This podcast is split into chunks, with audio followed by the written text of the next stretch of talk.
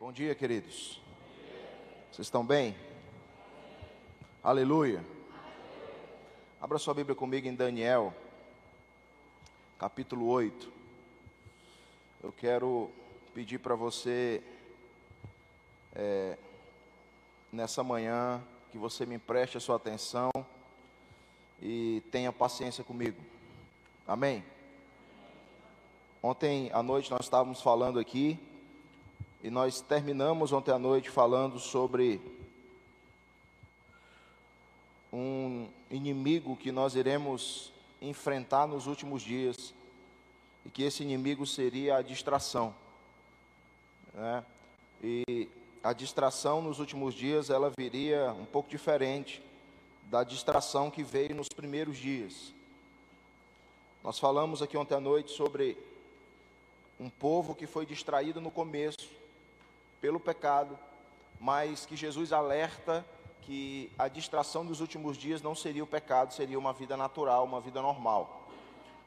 Então eu acredito que nós precisamos de clareza nesse tempo para nós entendermos qual deve ser a postura adequada de um povo que Deus está levantando para os últimos dias.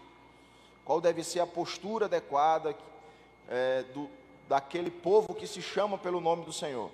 Nós falamos sobre Daniel capítulo 11, versículo 32, não é? Quando ele fala sobre a ação do anticristo e que vai, é, quem vai resistir o homem do mal é o povo do bem, não é? É o povo que conhece o seu Deus, é o povo que tem como uma característica principal o, o profundo conhecimento de quem Deus é. Esse é um povo que se torna forte e esse é um povo que faz proezas. Então, fazer proezas, segundo Daniel é, 11:32, é o resultado do, do conhecimento que temos a respeito de quem Jesus é. Amém? O conhecimento de Deus é, gera força para o seu povo, não é? Então, nós precisamos começar a entender isso. Nós precisamos nos aprofundar no conhecimento de Deus, porque é isso que vai fundamentar a igreja. Quando você olha, por exemplo, para Jesus no capítulo 16 de Mateus, você vê, não precisa abrir, abre Daniel 8 mesmo, segura um pouquinho que nós vamos já ler. Mas no capítulo 16 de Mateus, você vê Jesus fazendo uma prova com os seus discípulos. Antes do capítulo 16 do Evangelho de Mateus, você não vê Jesus falando a respeito da sua obra, daquilo que ele veio fazer. Até o capítulo 16, a única coisa que você vê Jesus ensinando era a respeito de quem ele era. Ele só passa a ensinar a respeito do que ele veio fazer depois que ele entendeu que o povo é, conheceu quem ele era. Então, no capítulo 16, ele faz uma prova, ele reúne seus discípulos e ele fala assim: Quem as pessoas lá fora dizem ser o filho do homem? Aí, todos eles respondem, né? Ou alguns deles respondem. Uns falam que tu é Elias, outros falam que tu é Jeremias, outros vão falar que tu é um dos profetas. Aí ele fala: Tá bom, entendi. E vocês? Quem vocês dizem ser o filho do homem? E aí, apenas um, né, nós sabemos a história, você é crente, você lê a Bíblia. Apenas um fala assim: Tu és o Tu és o Cristo, o Filho do Deus vivo. E a partir dali Jesus fala assim: opa, bingo, alguém entendeu, alguém de fato me, me conheceu, alguém sabe quem eu sou. Aí o que, que Jesus fala logo depois? Sobre esse entendimento eu vou fundamentar a minha igreja. Então, o, o, profundo conhecimento sobre Cristo é o fundamento da, que, a, que a, a igreja de Jesus vai ser, sobre qual a igreja de Jesus vai ser edificada. Então, uma eclesiologia saudável, ela é resultado de uma cristologia saudável. A força da igreja está no conhecimento de quem Jesus é. Agora é a hora que você fala amém. amém. Então ele faz uma prova. Aí quando ele descobre que, as, que alguém entendeu quem ele era, aí sim ele começa a falar a respeito do que, que ele veio fazer. Então, sem conhecimento de quem Jesus é, a nossa missão não vai fazer muito sentido. O conhecimento, irmãos, da nossa missão é, precisa partir do conhecimento de quem Ele é. Por isso que o primeiro chamado de Jesus não é para que façamos nada, é para que venhamos contemplar quem Ele é, para conhecer quem Ele é. Tudo que Jesus faz é para, tudo que Jesus fala, tudo que Deus fala é para chamar a nossa atenção, para uma profunda contemplação a respeito de quem Ele é. Amém? Então, o primeiro convite é para que é, venhamos vê-lo, é para que possamos contemplá-lo. O livro de Apocalipse, irmãos, nada mais é do que a transcrição da revelação de alguém que contemplou o Senhor. Apocalipse capítulo 1, a Bíblia diz que uh, João começa a ouvir alguém falando com ele. Qual é a reação de João diante da voz de Deus? A Bíblia diz que ele se volta para ver. Ele começa a falar o que ele estava ouvindo. João capítulo 1, é, Apocalipse capítulo 1. Ele começa a falar o que ele estava ouvindo, e em um determinado ponto ele diz assim: Eu me voltei para ver quem falava comigo. Tudo que Jesus fala, irmãos, é para chamar a sua atenção, para que você contemple quem Ele é. Porque o desejo do coração de Deus é que você se aprofunde no conhecimento de quem Ele é. É aí que está a força da igreja. Amém? Então, tudo que Ele está comunicando esses dias, tudo que Ele está falando esses dias nesse lugar, é para chamar a sua atenção, para que você o contemple. Amém? Para que você o veja. Amém? Porque a força da igreja dos últimos dias está em conhecer o seu Deus. Porque um povo que conhece o seu Deus, esse se tornará forte e esse fará proezas. Glória a Deus. Então, Daniel capítulo 8, nós vamos ler apenas o verso 26.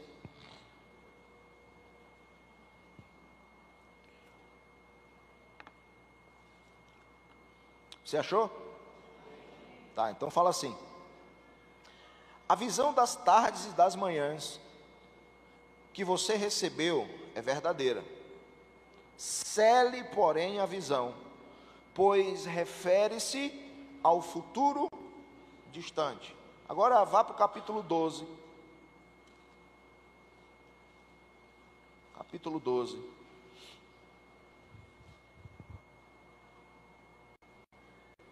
Versículo 4.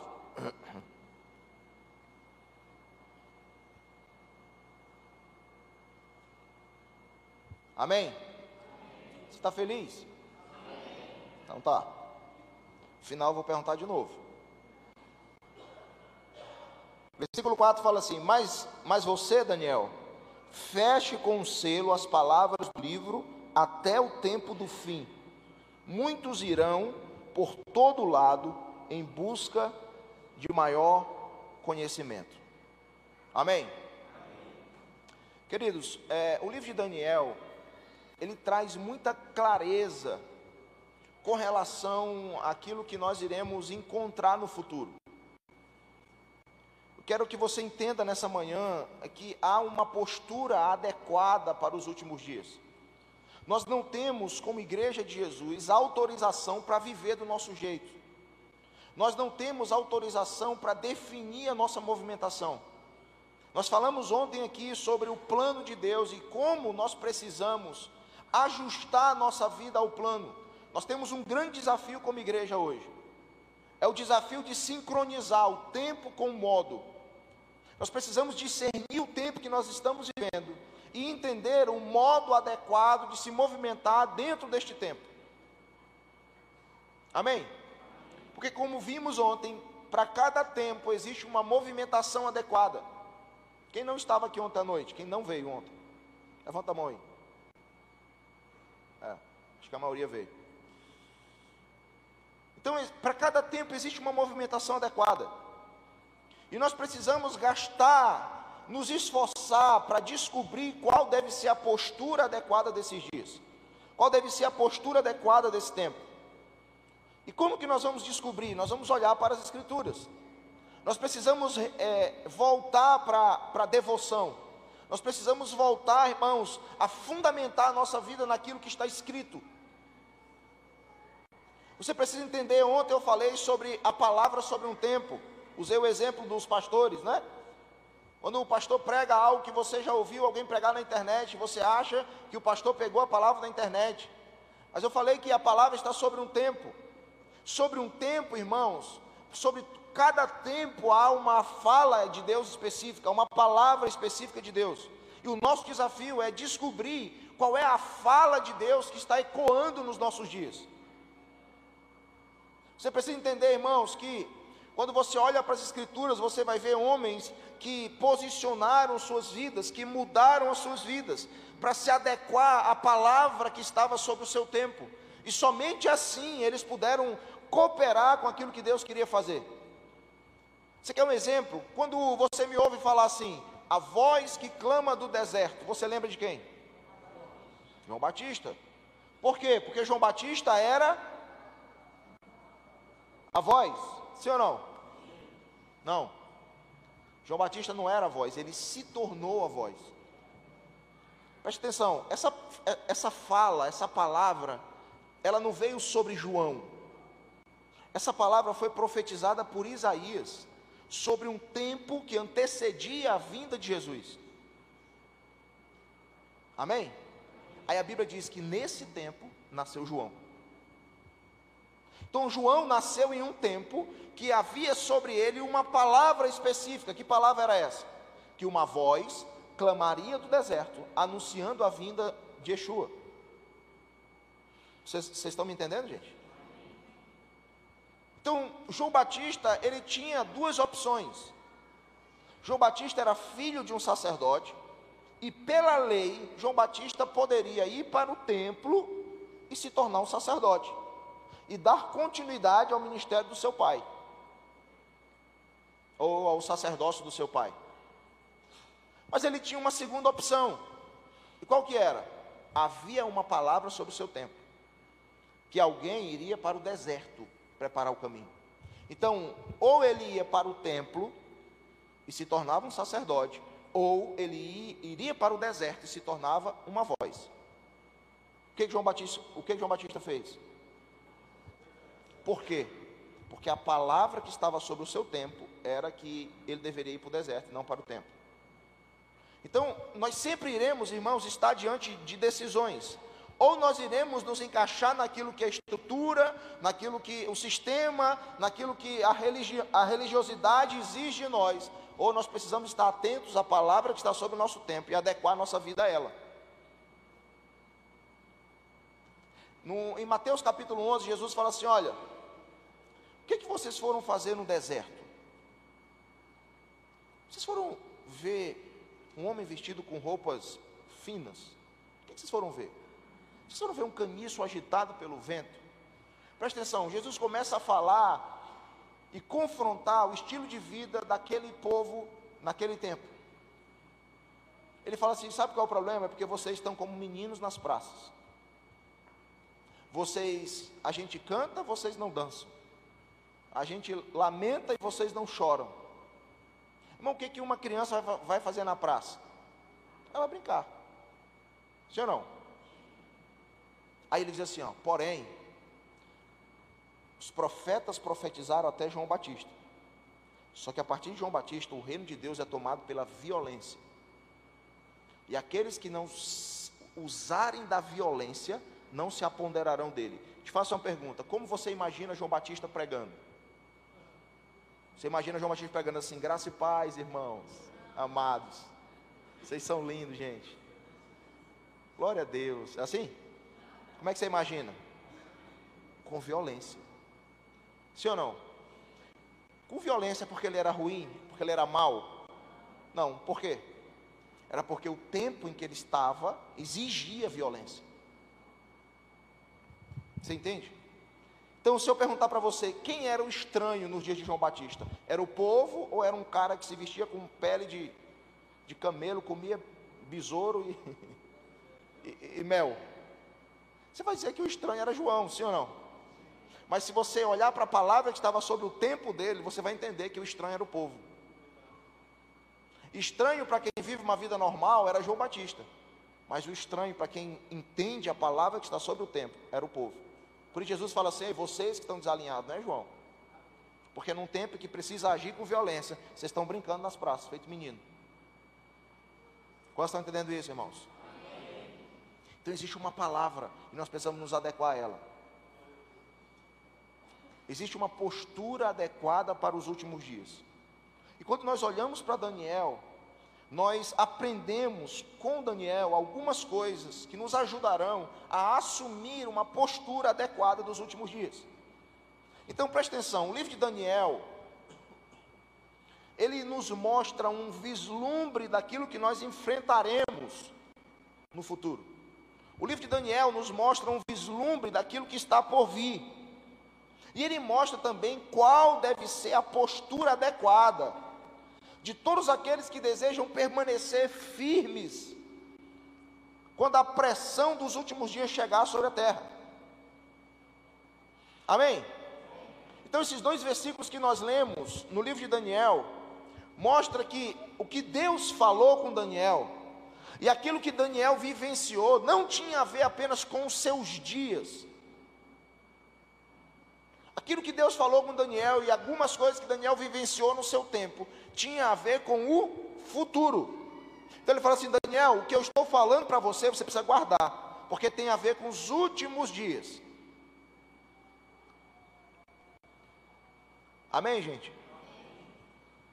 Então Daniel é um padrão do tipo de pessoa dos últimos dias. Daniel é um padrão do tipo de povo que Deus quer levantar nos últimos dias. Daniel é o padrão do homem coletivo que precisa ficar de pé nos últimos dias para resistir às pressões que estão por vir. E antes que você é, pense outra coisa, irmãos, a coisa não vai melhorar. Não adianta.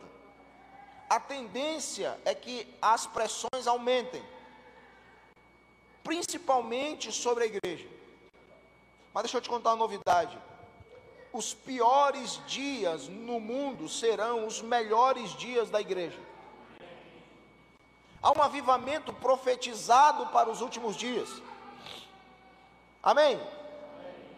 Então Daniel é o exemplo de qual deve ser a nossa postura de qual deve ser a postura de todo aquele que quer permanecer firme.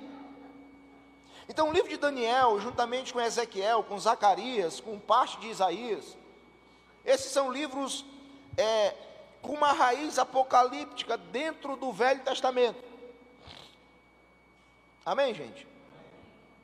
A maior parte desses livros se ocupam com duas coisas. Eles se ocupam com o juízo de Deus e eles se ocupam com uma revelação de uma redenção vindoura. Eles falam do juízo, mas eles falam do que vai acontecer no futuro e de como Deus irá resgatar e salvar um povo nos últimos dias. Glória a Deus. Então Daniel é um profeta escatológico. Daniel, guarda aí. Porque o que eu estou fazendo com você e falando com você vai trazer clareza e revelação para aqueles que viverão os últimos dias. Então Deus orienta Daniel a guardar, a selar essas visões. Está dizendo assim, Daniel, guarda aí, porque isso aqui vai ser útil no futuro. Amém? Então, algumas coisas que Deus falou com Daniel lá no passado, é para trazer clareza sobre o presente, no presente, com relação ao futuro. Eu estou me fazendo entender? Quando você olha para a Bíblia, você vê algumas vezes isso acontecer. Ontem nós falamos sobre os dias de Noé. Os dias de Noé, Jesus fala, faz justamente isso. Ele usa um exemplo do passado para trazer entendimento sobre o futuro. Pentecostes, irmãos, Atos, capítulo 2, capítulo 3. Você vê Pedro fazendo a mesma coisa. O Espírito veio, ninguém entendeu nada. Aí Pedro falou assim: Sabe o que está acontecendo aqui, gente? Deixa eu explicar para vocês. O que que Pedro faz? Pedro usa uma profecia de Joel lá do passado para fazer o quê? Trazer entendimento sobre o presente e profetizar sobre o futuro. O texto de Joel que ele usa diz assim, ó: "E depois disso, eu derramarei o meu espírito sobre toda a carne". E aí você sabe o resto. Mas quando Pedro vai usar essa profecia para trazer clareza no presente, ele fala assim: ó, é como está escrito em Joel: nos últimos dias derramarei o meu espírito sobre toda a carne que, que Pedro está fazendo? Pedro está pegando uma palavra lá, uma profecia lá do passado, para trazer entendimento no presente e profetizar sobre o futuro. Aquilo que ele estava falando no presente também tinha a ver com aquilo que acontecerá no futuro. Amém? Então, fica claro que aquilo que Deus falou com Daniel, algumas coisas que Daniel vivenciou, tem a ver com os nossos dias. Ficou claro para você, sim ou não? Amém, gente? Então, partindo desse, desse fundamento, eu queria olhar para Daniel capítulo 6.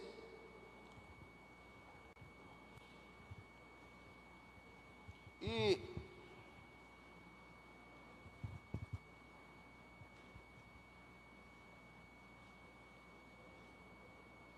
No capítulo 6 de Daniel, eu vou ler alguns versículos. Capítulo 6, para contextualizar, para você entender, ele, ele nos fala é, uma história que parece que tem se tornado um folclore. Né? No capítulo 6 de Daniel, é aquilo que a pastora falou aqui, é sobre Daniel na cova dos leões. Né? A gente conta essa história para os nossos filhos dormir. E a gente conta como se fosse um, um folclore, assim, parece que é uma historinha, né? Um cara que caiu na cova dos leões e pai. Mas deixa eu te falar uma coisa. Esse capítulo ele mostra um dos três ataques à fé judaica no livro de Daniel. E, é, mas ele, ele aponta também para uma realidade futura. Uma coisa que fica claro quando nós lemos Daniel é que o ataque nos últimos dias será para esfriar nossa fé. Então, quando você olha, por exemplo, para Daniel capítulo 3, qual era a ordem ali? Era fazer com que os homens de Deus se prostrassem diante de uma de uma imagem. Sim ou não? Então eles eles estavam querendo direcionar a devoção daqueles homens para algo ou alguém que não era o Deus de Israel. Já no capítulo 6, o ataque é também contra a fé. Mas era para quê? Para impedir o homem de Deus de buscar o verdadeiro Deus. Então qual é a ideia aqui? A ideia é direcionar a nossa devoção para alguém ou para alguma coisa que não seja o Senhor. Esse é o ataque dos últimos dias. Você percebeu que a igreja está caindo nisso, irmão? Nós estamos tirando a nossa devoção do Senhor e nós estamos colocando a nossa devoção em alguém. Principalmente nos últimos meses que nós passamos aí. Quantos estão entendendo isso, irmãos? Todas as pressões que Daniel sofreu e que nós sofreremos é para nos fazer negar a nossa fé. É para nos distanciar do relacionamento com o Senhor. Por quê? Como eu falei no começo, porque o povo que será forte nos últimos dias será o povo que conhece o seu Deus.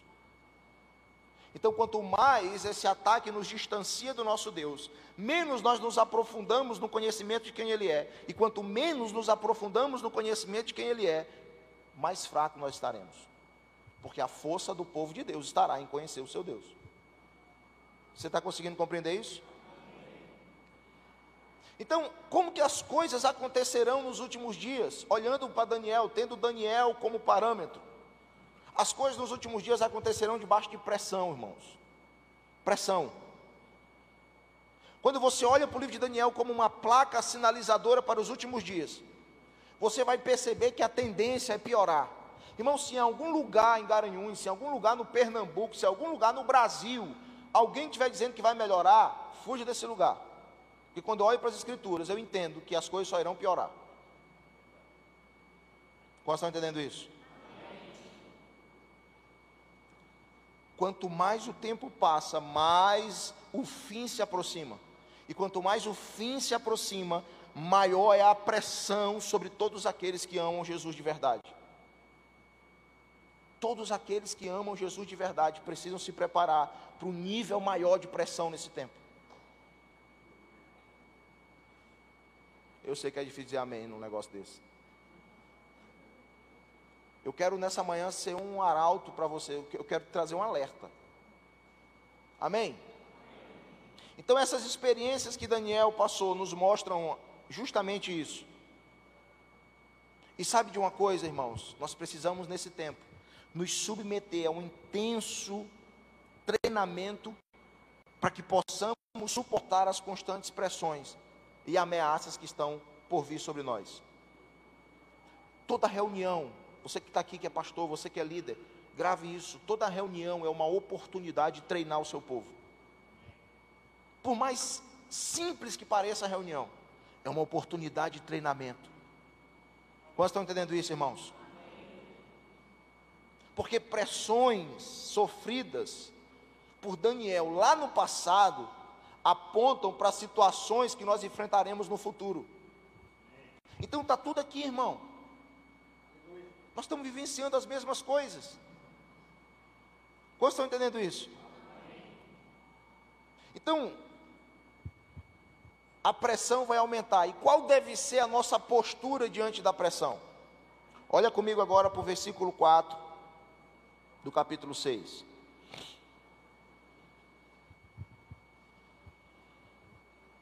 Diante disso, eu estou, assim, por causa do tempo, eu vou ler alguns versículos e assim, eu estou partindo do princípio que você já leu esse capítulo, amém? Então, assim, você é crente, você lê a Bíblia em casa, né? E eu estou partindo do ponto de que você lê a Bíblia, tá? Então eu vou ler alguns versículos, mas eu tô, vou explicando aqui o contexto para você entender. Versículo 4. Diante disso, os supervisores procuravam motivo para acusar Daniel em sua administração governamental mas nada conseguiram. Não não puderam achar nele falta alguma, pois ele era fiel, não era desonesto nem negligente. Finalmente esses homens disseram: Jamais encontraremos algum motivo para acusar Daniel, a menos que seja algo relacionado à lei do Deus dele. Qual é a postura dos últimos dias? Irmãos, Daniel era um estadista. Daniel era um político. Amém? Então vamos acionar aqui o mundo de Bob. Imagina comigo.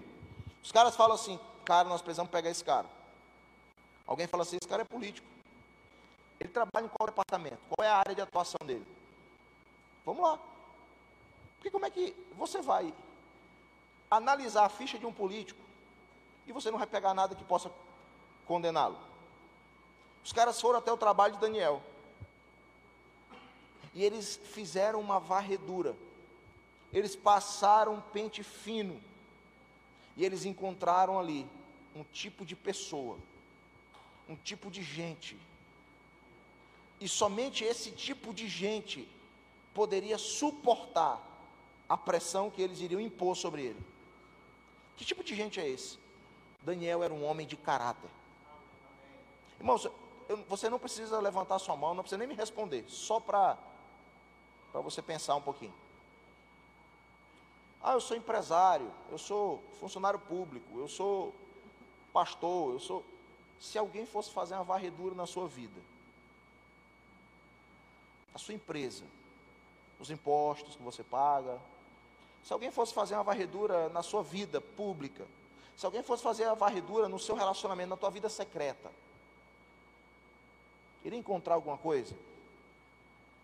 Porque é para essa, é essa realidade que nós estamos indo. Isso tem a ver com os últimos dias. Eu sou um homem de Deus, é mesmo? É, peraí. Porque ser um homem de Deus diante de todo mundo é muito fácil. Agora, ser um homem de Deus, onde os olhos dos homens não podem chegar, aí a coisa pega. Sim ou não? Os últimos dias requer um padrão específico de pessoa, irmão. Preste atenção, a força dos últimos dias não, não estará no nosso serviço. A força dos últimos dias não, este, não estará na agilidade de fazer coisas. A força dos últimos dias não estará no nosso nível de conhecimento e de sabedoria. As pessoas dos últimos dias precisarão, acima de tudo, de força moral força de caráter, pois será o caráter que irá nos manter firmes. Os caras disseram assim: rapaz, nós não podemos encontrar nada nele, não há falta alguma, pois ele era fiel, ele não era desonesto e ele não era negligente. Como estão entendendo isso, irmãos? Não é só deixar de fazer o que é errado, irmãos mas é também fazer bem feito o que é correto. Esse é o desafio. É fazer bem feito aquilo que você foi desafiado para fazer. Então, as, as qualidades destacadas aqui, todas estão ligadas ao caráter. Eles não disseram assim, rapaz, nós fomos lá e o cara trabalha bem, viu? O cara é bom no que faz. Não. Todas as características estão relacionadas ao caráter.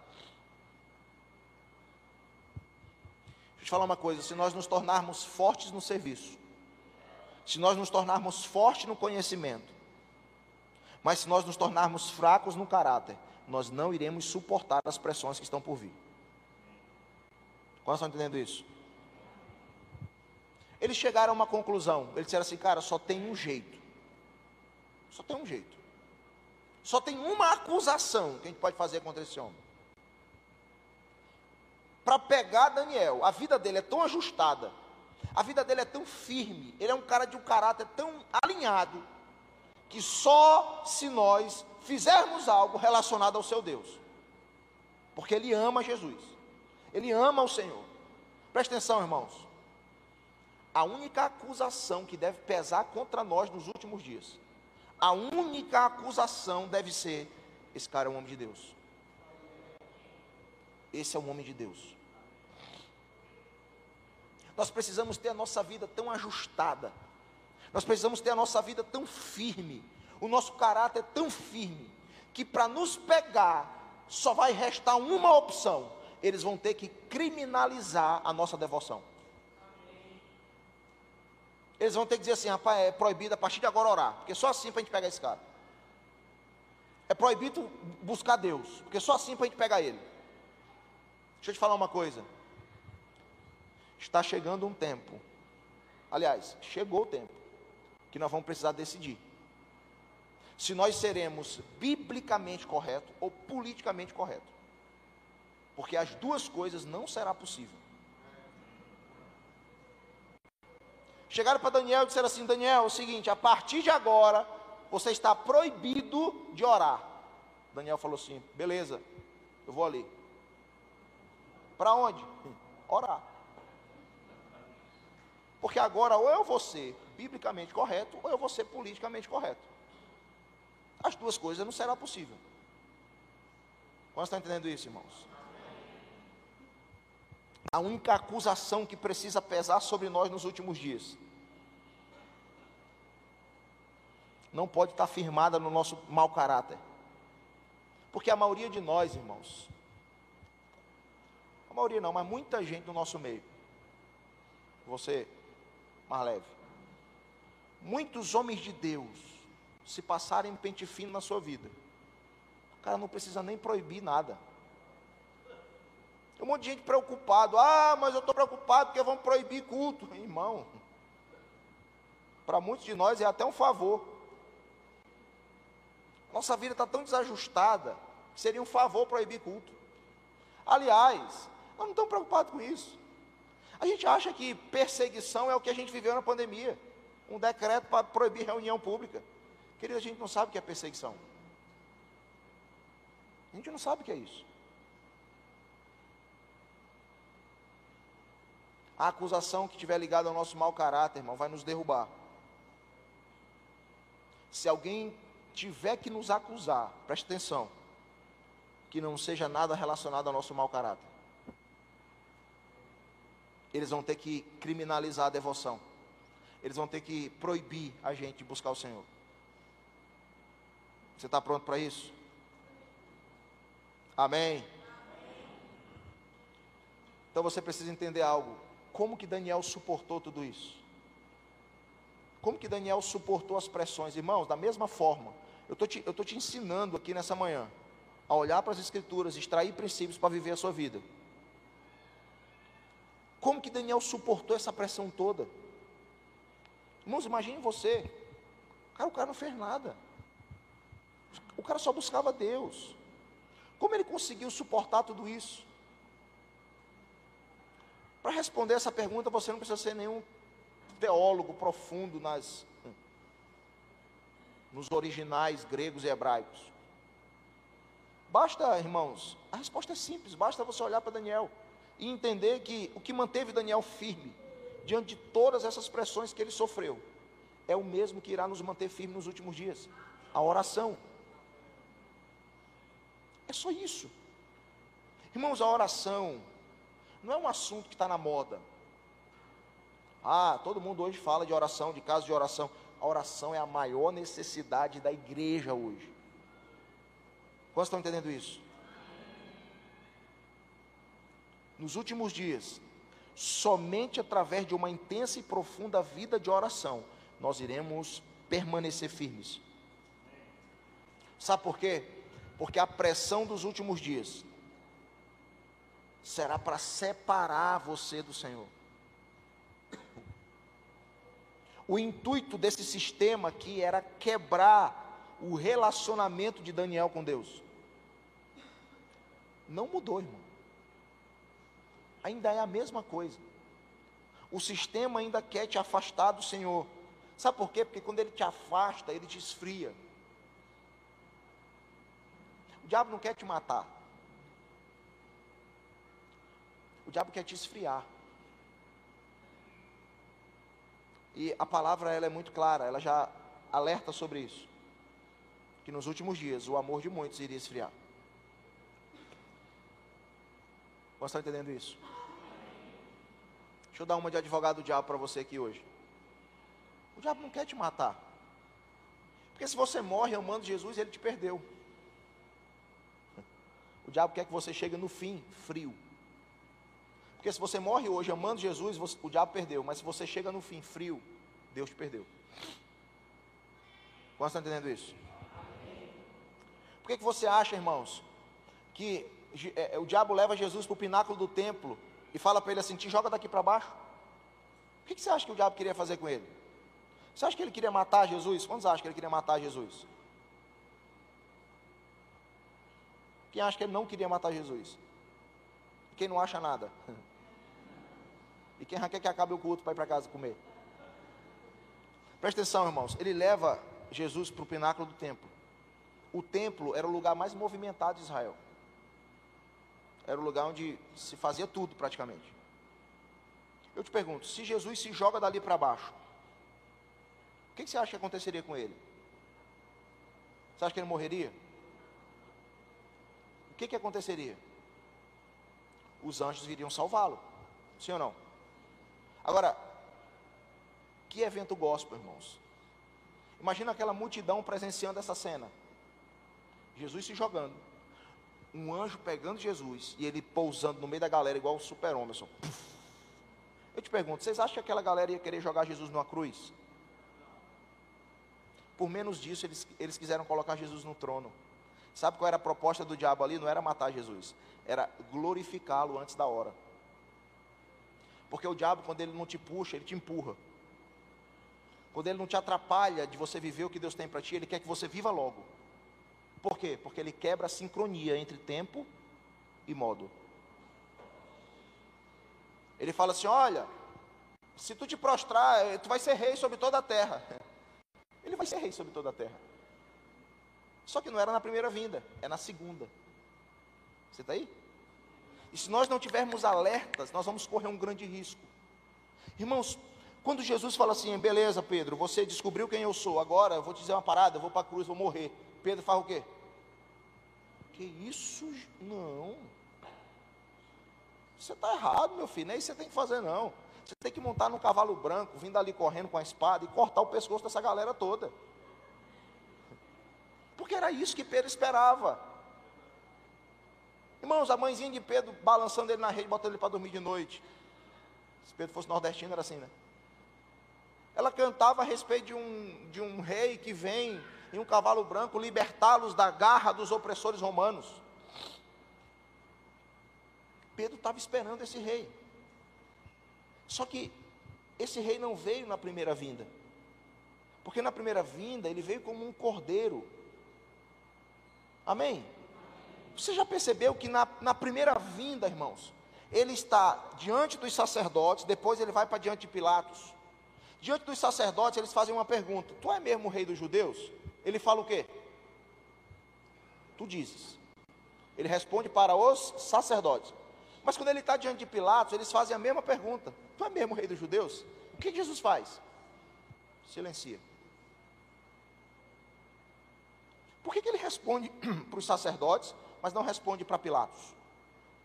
Porque os sacerdotes são autoridades eclesiásticas, autoridades espirituais.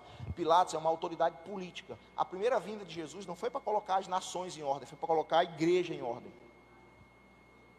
Na segunda vinda, meu amigo, se Pilatos vacilar, ele perde o pescoço. Porque na segunda vinda, sim, ele vem como um leão, com a sua espada desembanhada. Alguém vai olhar para ele e vai dizer assim: O que, que, é isso nas tuas vestes? Isso é, é suco? Você estava pisando uvas? Ele vai dizer: Não, isso aqui é o sangue dos meus inimigos, que eu acabei de cortar o pescoço deles. Agora, sabe qual é o risco que a gente corre? O mesmo que Pedro correu. Porque lá no, na primeira vinda, Pedro esperava um leão e ele veio como um cordeiro, como uma ovelha muda se entregando para o matador. Dizendo assim: Não, calma, Pedro, guarda a sua espada. Não é hora de usar a espada, você está cortando a, a, orelha do cara, bicho, está doido. Traduzindo para a linguagem de hoje, né? Nós corremos um risco, irmãos, de no final, nós olharmos para o leão vindo montado em um cavalo branco com a espada na mão e dizer assim: esse aí não. Porque o meu Jesus é paz e amor. Meu Jesus é amor. Ele não faria isso com seus inimigos. Ele não faria isso com seus adversários. Cortar o pescoço, ele não faria isso. E aí nós corremos o grande risco de nos abraçarmos nas barras das vestes do anticristo. Porque nos últimos dias, irmãos, quem vai promover paz e amor não é o meu Deus. Você está aí? Então nós precisamos estar alertas. O reino das trevas está tentando mudar o foco da nossa devoção. Nós estamos tirando a nossa esperança de Jesus, irmãos. E nós estamos colocando a nossa esperança em homens públicos, em políticos, em artistas, em, em, em denominações. O foco da nossa devoção está sendo mudado. Nós já estamos experimentando a atmosfera dos últimos dias. Quantos estão entendendo isso, irmãos? Se nós não tivermos atentos nos últimos dias, nós vamos esfriar a nossa devoção e, consequentemente, abandonar o nosso relacionamento com o Senhor. E se isso acontecer, nós iremos nos prostrar diante daquele que vai se colocar como a maior autoridade entre as nações o anticristo. Quantos estão entendendo isso? Sabe qual é o foco do sistema organizado contra Deus? Esfriar você na sua vida de oração porque ele sabe que é a devoção que vai nos manter firmes nos últimos dias. Você está aí? Então, as leis que vão ser estabelecidas nos últimos dias não serão estabelecidas para te prender ou para te matar. As leis serão estabelecidas para te afastar de Deus, para te, afastar, para te impedir de orar. Porque um homem de Deus que não ora está morto. Você está aí? O homem de Deus que não ora está morto. Deixa eu te falar uma coisa: as leis civis não, po não poderão mudar a nossa vida de devoção. Se amanhã sancionarem uma lei, está permitido o aborto, nós vamos permanecer firmes, irmãos. Porque nós vamos precisar definir, amém? As leis civis só irão mudar a nossa devoção se a nossa vida de devoção não for constante. Você está entendendo isso? Daniel não parou de orar depois que um decreto proibindo de orar foi liberado. Estão entendendo isso, irmãos? Prepare-se. Prepare-se para ser vigiado. Esses dias eu estava. Esses dias não, acho que seis meses, um ano atrás. Eu estava reunindo virtualmente com um grupo de irmãos da Venezuela. E aí tinha um líder deles lá, da base. E eu estou aqui falando para eles, pregando. Aí de repente ele faz assim, ó. Aí eu, eu calei. Ficou uns cinco minutos assim, olhando para eles, me olhando. Eu falei, aconteceu alguma coisa. Passou um tempo, ele falou assim, pastor, é porque de vez em quando passam, as pessoas passam aqui na frente, os agentes do governo, e eles ficam observando. se alguém está pregando, se alguém está cantando, se alguém está fazendo alguma coisa, porque se tiver, eles invadem aqui, e aí nós vamos ter que. Deixa eu te perguntar uma coisa: como que eles descobriram que Daniel estava orando? Ah, ele estava orando na janela, não é isso que a Bíblia diz. A Bíblia diz que ele estava orando em um quarto, onde tinha uma janela que apontava para Jerusalém. Só tem uma explicação. Como que eles descobriram que Daniel estava orando? está preso. Não, mas não matei ninguém, mas você está orando. Porque o problema dos últimos dias não é matar, não é roubar, não é assassinar, é orar. Bem-vindos, irmãos, aos últimos dias. Você já viu aquela, aquele textozinho, aquele memezinho, que é uma realidade? Se você for pego na rua usando arma, e se você não for bandido, você vai preso. Chegou o tempo, querido. Você está entendendo isso? Você está pronto para estar tá reunido aqui, o cara meteu o pé naquela porta e disse assim, ô pastorzão, você está preso. Cara, mas eu nunca roubei ninguém, nunca matei ninguém, nunca. O cara está passando na rua ali, o estuprador passou na rua, não tem problema, ele pode ficar livre, você não. Porque você é uma ameaça. Sabe por quê, irmãos? Porque nos últimos dias, sabe quem será uma ameaça? Não é o bandido, não é o assaltante, não é o criminoso. São os homens de Deus. Nos últimos dias, ser homem de Deus será uma ameaça para esse sistema. Nos últimos dias você não será uma ameaça se você for um criminoso. Nos últimos dias você será uma ameaça se você for um homem de Deus. Porque homens de Deus serão mais perigosos do que os criminosos. Você está entendendo isso? Seja uma ameaça para os últimos dias, irmãos. Não sendo alguém que, que, que, pratica crimes, mas sendo alguém que busca devoção. Amém, irmãos? Então entenda uma coisa: não permita que nada e nem ninguém mude a sua devoção. Deixa eu te alertar para uma coisa. Se você não tem uma vida de devoção agora, eu estou vendo aqui a pastora desde ontem falando, gente, nós precisamos buscar o Senhor, nós precisamos ser profundos na nossa devoção. Eu estou percebendo algumas coisas nos arrancando desse lugar. Deixa eu te falar uma coisa.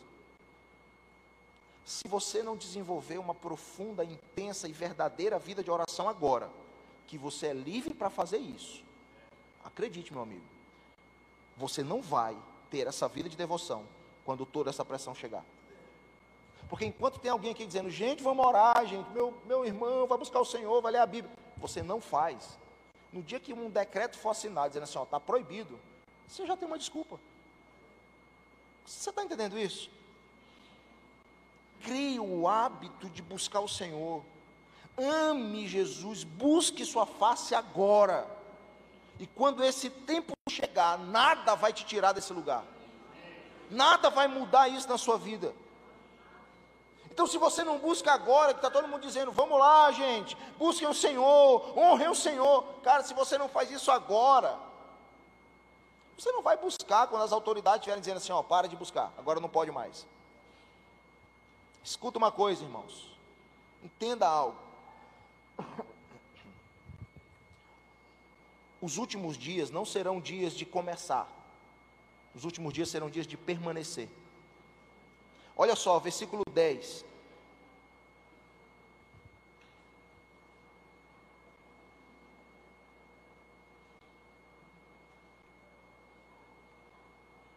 Quando Daniel soube que o decreto tinha sido publicado, foi para casa, para o seu quarto, no andar de cima, onde as janelas davam para Jerusalém, e ali fez o que costumava fazer. Três vezes ao dia ele se ajoelhava e orava, agradecendo ao seu Deus. A Bíblia diz que Daniel, quando ouviu o decreto, falou assim: Cara, eu tenho que começar a orar. Foi isso? Não.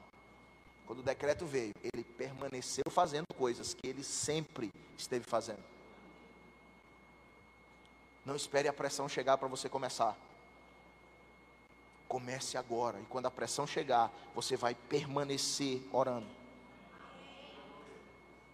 O quarto de oração, presta atenção nisso, é um ambiente de preparação para os homens que permanecerão firmes diante das pressões dos últimos dias.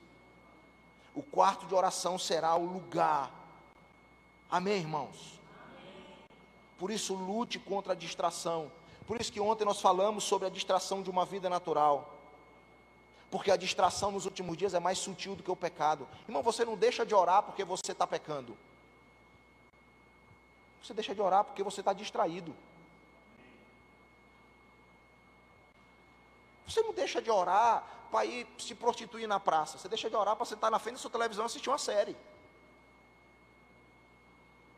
Você não deixa de orar para ir para a esquina usar droga. Você deixa de orar porque as redes sociais não deixam você buscar o Senhor.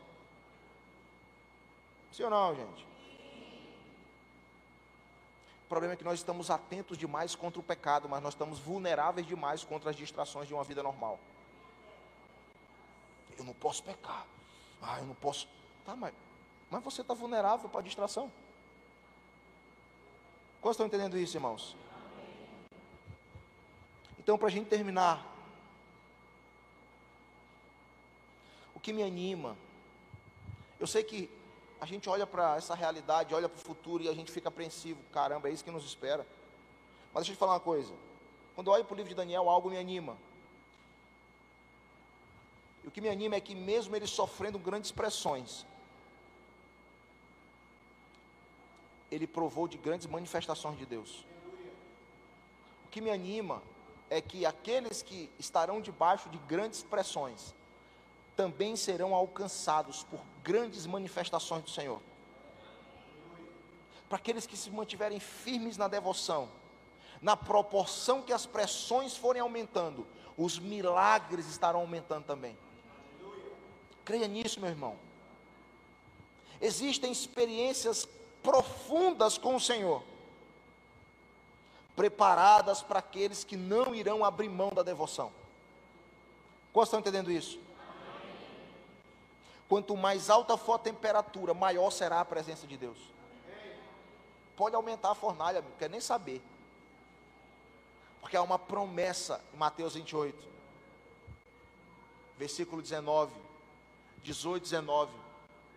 A promessa é que Ele estaria conosco todos os dias até o fim dos tempos. Quantos estão entendendo isso, irmãos? Daniel foi protegido mesmo estando na cova dos leões.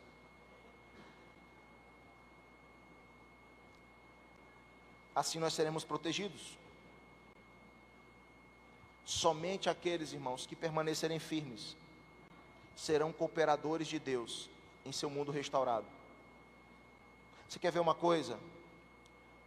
Bota para mim aqui Isaías 11, versículo 6. Olha o que, que Daniel viveu. Isaías fala de Daniel? Não, Isaías fala do tempo do fim. Isaías 11 fala da realidade do reino de Yeshua. Olha só: o lobo viverá com o cordeiro, o leopardo se deitará com o bode, e o bezerro e o leão e o novilho gordo pastarão juntos. A criação os guiará. Verso 7. A vaca se alimentará com o urso, os seus filhotes se deitarão juntos. Verso. E o leão comerá palha como boi. Passa. A criancinha brincará perto do esconderijo da cobra. A criança colocará a mão no ninho da víbora ninguém fará nenhum mal, nem destruirá coisa alguma em todo o seu santo monte, pois a terra se encherá do conhecimento do Senhor, como as águas cobrem o mar. Você sabe por que, que os leões não puderam tocar em Daniel? Porque Daniel é o tipo de homem restaurado. O homem restaurado, lá no início, Deus falou assim: você vai dominar sobre toda a criação. Daniel dentro da cova, quando o leão veio, ele falou assim: Ei, filho, já quieto. Porque Daniel está provando uma realidade do mundo restaurado de Deus, onde a criação voltará a se submeter ao homem que se submeteu à ordem de Deus. Porque a criação, quando o homem se corrompe, quando o homem se rebela contra Deus, todas as coisas se rebelaram contra o homem. Deus deu autoridade para o homem exercer domínio sobre toda a criação, sim ou não? O homem se rebelou contra Deus. Quando o homem se rebelou contra Deus, a criação se rebelou contra o homem. Você não ouve falar de espinhos e abrolhos na Bíblia antes do pecado, porque espinhos e abrolhos é a rebeldia da criação contra o homem que se rebelou contra Deus. Então, quando o homem vem para esse lugar de submissão novamente, ele volta para o lugar original, onde toda a criação volta a se submeter a ele. Por isso que olhavam para Jesus e perguntaram: quem é esse que até o vento e o mar lhe obedecem? Esse é o homem restaurado, o homem que domina sobre a criação. É isso que nos espera no futuro, irmãos. Se permanecermos firmes diante do Senhor. Amém. Eu queria que você ficasse de pé.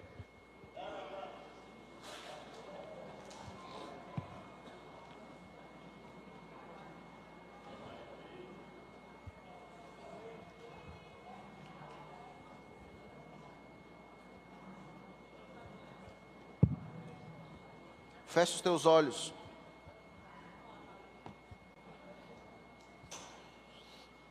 E vamos encerrar esse momento clamando ao Senhor para que Ele nos dê graça e nos dê força para permanecermos firmes. Nada e nem ninguém pode nos tirar desse lugar. Nada e nem ninguém pode nos tirar do lugar de devoção. Nada e nem ninguém pode nos roubar do lugar onde a presença de Deus é a nossa prioridade. Existe um povo o povo que se chama pelo nome do Senhor, esse conhece o seu Deus, e porque conhece o seu Deus se tornará forte, e porque é forte fará proezas.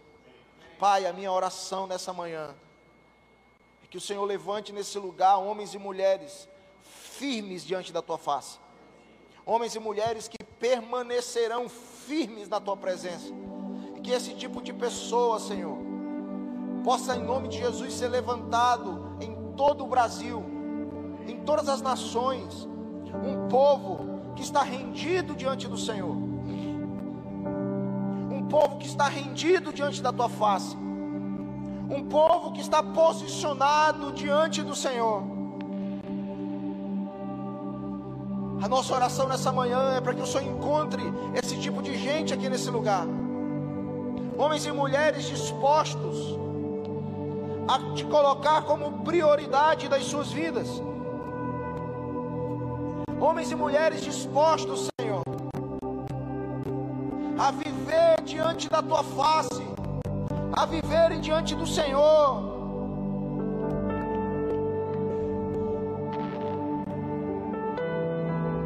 Exclamamos nessa manhã pela tua presença, Senhor. Nos lance fora da tua presença. Seja adorado aqui, Jesus. Levanta uma igreja forte em Garanhuns. Levanta uma igreja forte no Pernambuco. Levanta uma igreja forte no Brasil, que conhece a tua face, que contempla os teus olhos